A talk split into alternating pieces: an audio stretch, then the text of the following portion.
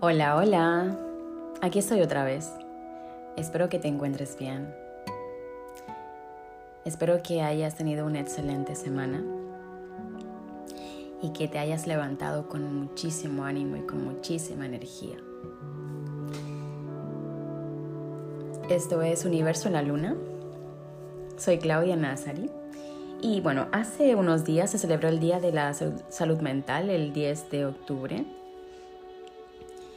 Y creo que es importante que te diga 10 signos de salud mental que debemos potenciar. Porque lamentablemente cuando alguien empieza a, a, curarse o a trabajar en su interior, de forma un poco contraria la gente piensa que está loco, ¿no?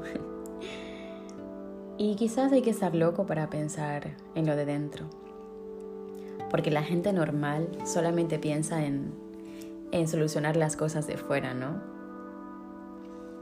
Le damos, le damos muchísima importancia en, en lo que proyectamos exteriormente a los demás y dejamos a un lado lo que sentimos. Nuestra salud mental, ¿no? nuestras emociones, la forma en la que actuamos. Y antes de darte estos consejos, vamos a definir qué es la salud. La salud es un estado de completo bienestar físico, mental y social. Salud no solamente se refiere a, la ausencia de afecciones o enfermedades. Eso también lo, lo corrobora la Organización Mundial de la Salud. Y bajo este presupuesto, al menos en teoría, es cómo se diseñan las políticas públicas de promoción de la salud, los planes de estudio para profesionales sanitarios y las leyes que protegen el derecho a la salud de toda ciudadanía. Así que este planteamiento incluye, como acabamos de ver, la salud mental o el bienestar psicológico. Obviamente la salud mental implica la ausencia de perturbaciones que hagan pensar en la presencia de un trastorno. Que la persona no se encuentre mal, es decir, que dentro de lo razonable no presente signos ni síntomas de padecer una enfermedad mental. O sea que cuando estamos hablando de salud no solamente nos estamos refiriendo a problemas físicos, sino que incluye todo, interno, externo. Sin embargo, como el bienestar psicológico es algo más que la ausencia de enfermedad mental, es importante también que veamos qué tiene una persona con un buen estado de salud mental y no solo qué no tiene. No es un asunto fácil de, delimitar, pero ¿cómo sabemos que alguien goza de un buen estado de salud psicológico? Podemos decir que se encuentra bien, que funciona bien, que no tiene problemas, que no los causa y que no les causa problemas a otros. A continuación te voy a mencionar 10 signos de salud mental que, que puedes tener en cuenta a la hora de calibrar el estado de bienestar subjetivo de una persona. Evidentemente no son 10 cosas mm, perfectas. Y recalco que ninguna enfermedad mental sería diagnosticable solo con echar un vistazo a esta lista y decidir que alguien presenta o no presenta, ¿vale? Con ese indicador. La salud mental no funciona de una manera tan, tan simple. De hecho, muchas personas pueden no presentar estos 10 síntomas y gozar de buena salud mental, mientras que otras pueden presentarlos y sin embargo pueden tener la salud mental pues más bien normalita. También es cierto que mientras más alto se puntúe alguien con esos indicadores y cuanto más tenga en su lista con buena puntuación, cabe pensar que mejor se encontrará. Vale. Y empezamos. Em, lo primero es la calidad de sueño y la alimentación. Evidentemente puedes dormir bien y tener una dieta saludable y no tener un buen estado de salud mental.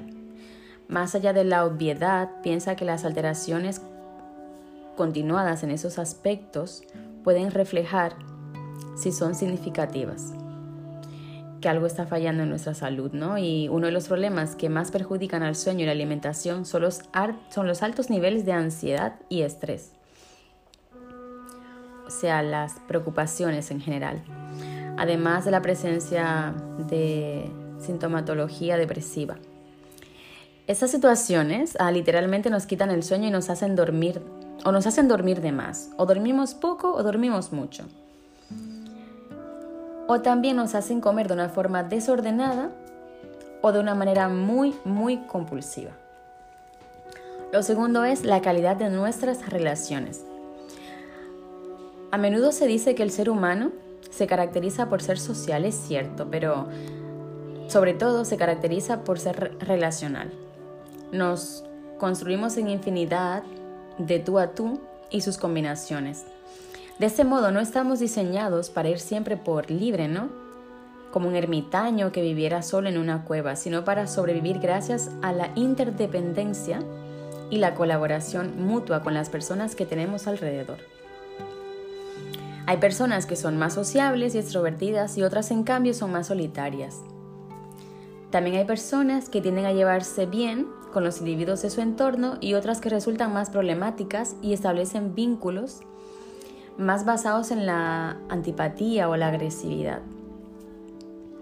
Ese segundo caso no es definitorio de ninguna enfermedad mental por sí mismo, pero sí es un indicativo interesante a la hora de reflexionar sobre cómo de bien se encuentra consigo misma y con el mundo una persona que vive permanentemente en conflicto con los demás desde luego, no está demasiado bien.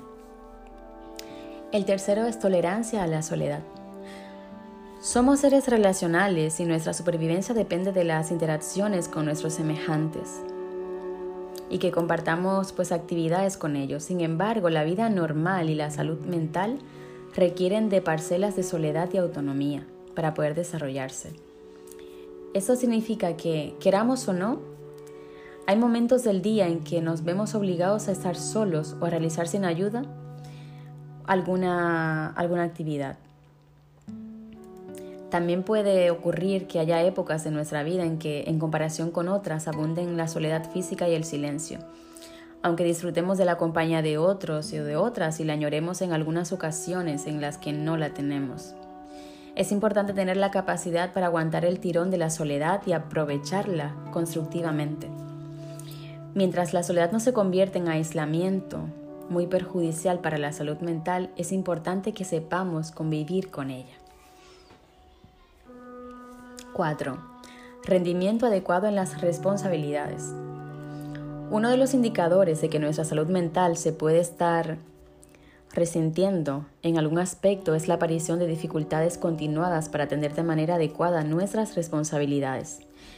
Todos podemos tener un mal día o una mala semana, pero cuando las faltas al trabajo, la negligencia en el cuidado de personas a nuestro cargo o la falta de asistencia a nuestros estudios o, por ejemplo, la repetición de conductas de riesgo para nuestra integridad física se repiten sistemáticamente, debemos pararnos a pensar qué está ocurriendo y tomar medidas antes de que las consecuencias sean realmente negativas. 5.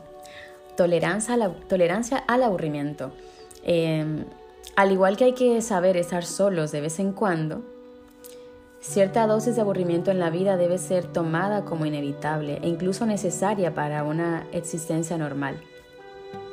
Estamos entrenados para lo contrario, ¿no? Para hacer y producir sin parar, para que el ruido no deje lugar al silencio y las agendas llenas no dejen espacio para los vacíos insulsos, pero no hay nada más natural en, eso, ¿no? Moverse es natural, hiperactuar porque no soportamos el vacío.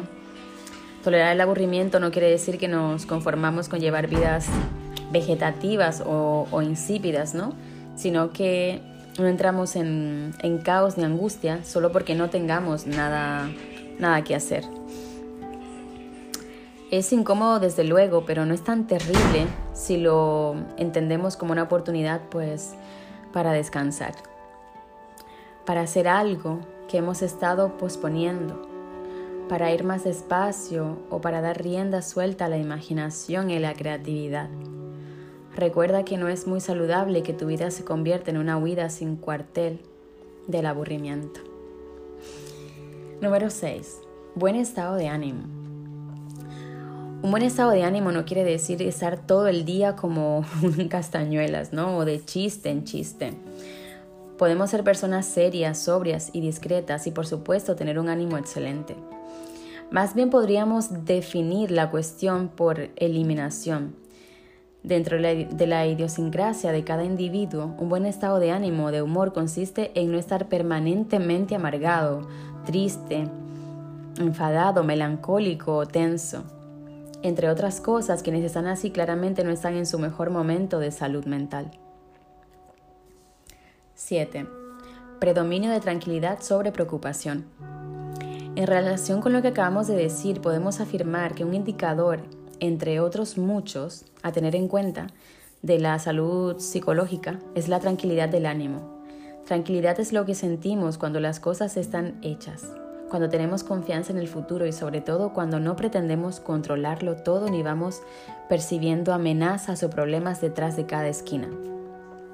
Tiene que ver, por tanto, con la confianza, pero también con la seguridad, es decir, con la ausencia de miedo. Por supuesto, también está relacionado con no tener una activación interior eh, demasiado elevada de manera sostenida, lo cual sería propio de un nivel excesivo de ansiedad.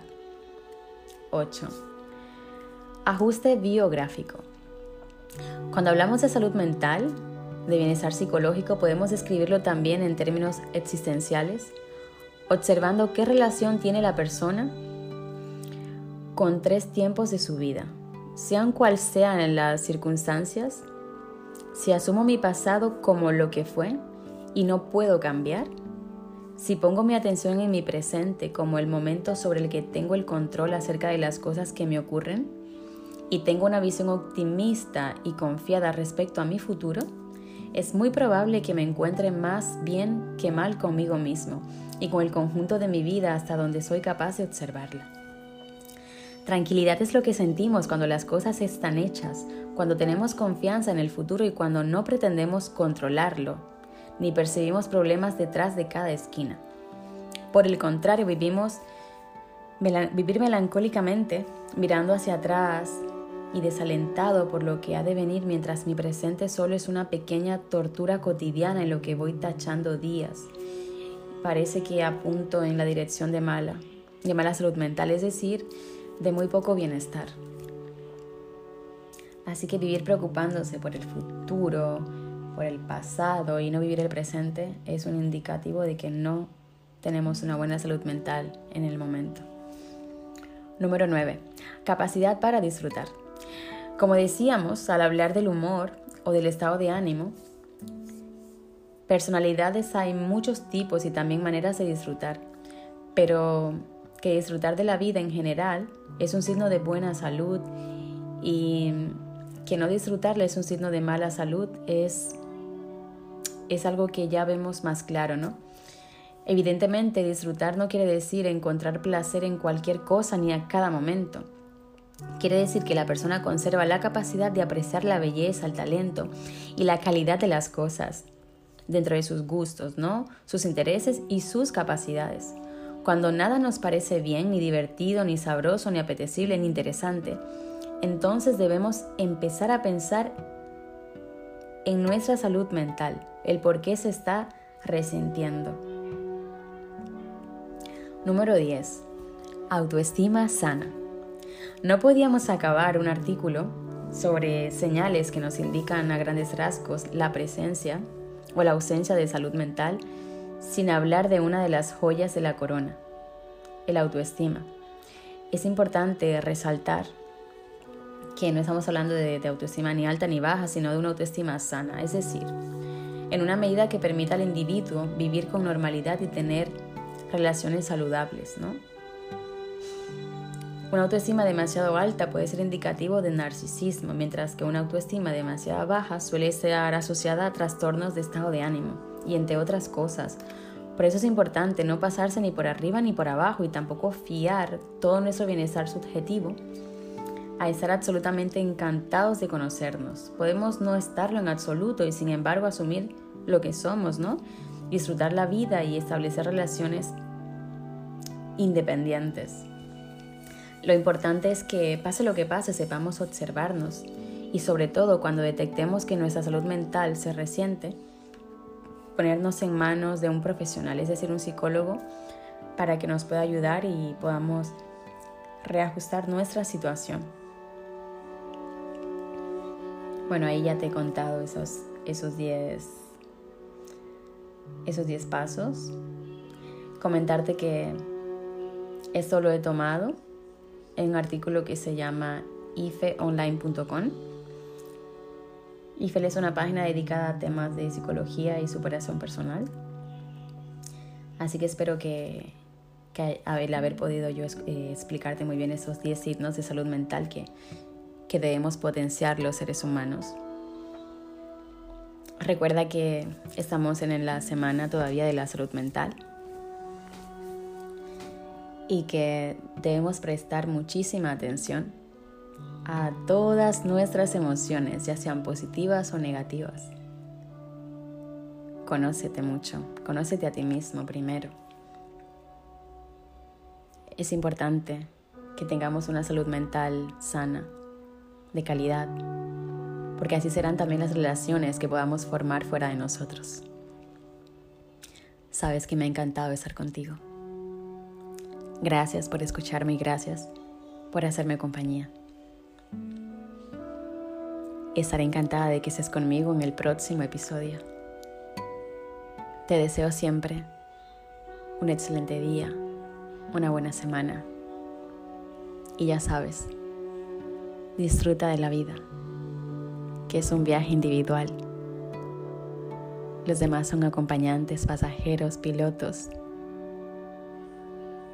pero tú eres el dueño de la tuya. Tú eres el responsable de tu realidad. No le des a nadie ese privilegio. Solo te corresponde a ti. Y cuando seas capaz de tomar el timón de tu vida, de guiarte y de vivir el presente, de vivir el hoy, porque no hay otro. Sabemos que el pasado nos ha dado muchísimas cosas buenas y muchísimas cosas malas, pero ya está en el pasado. Deseo mucho que del pasado te hayas traído todas las lecciones ¿no? que, que, se te intentó dar. Espero que, que, lo, que lo hayas aprendido, ¿no? que hayas aprendido todo eso. Y que lo pongas en funcionamiento aquí, ahora, en el presente. Porque creo que te lo he dicho muchas veces. Lección que no aprendes, lección que tienes que volver a repetir. Entonces procura todos los días ir concluyendo cada cosa que haces. Porque así la vida te va a dar siempre cosas nuevas y no te va a estar repitiendo otra vez, otra vez la misma lección. Te quiero mucho. Que tengas una excelente semana, un excelente día. Y nos vemos en el siguiente episodio. Esto es Universo en la Luna y yo soy Claudia Nazari. Hasta pronto.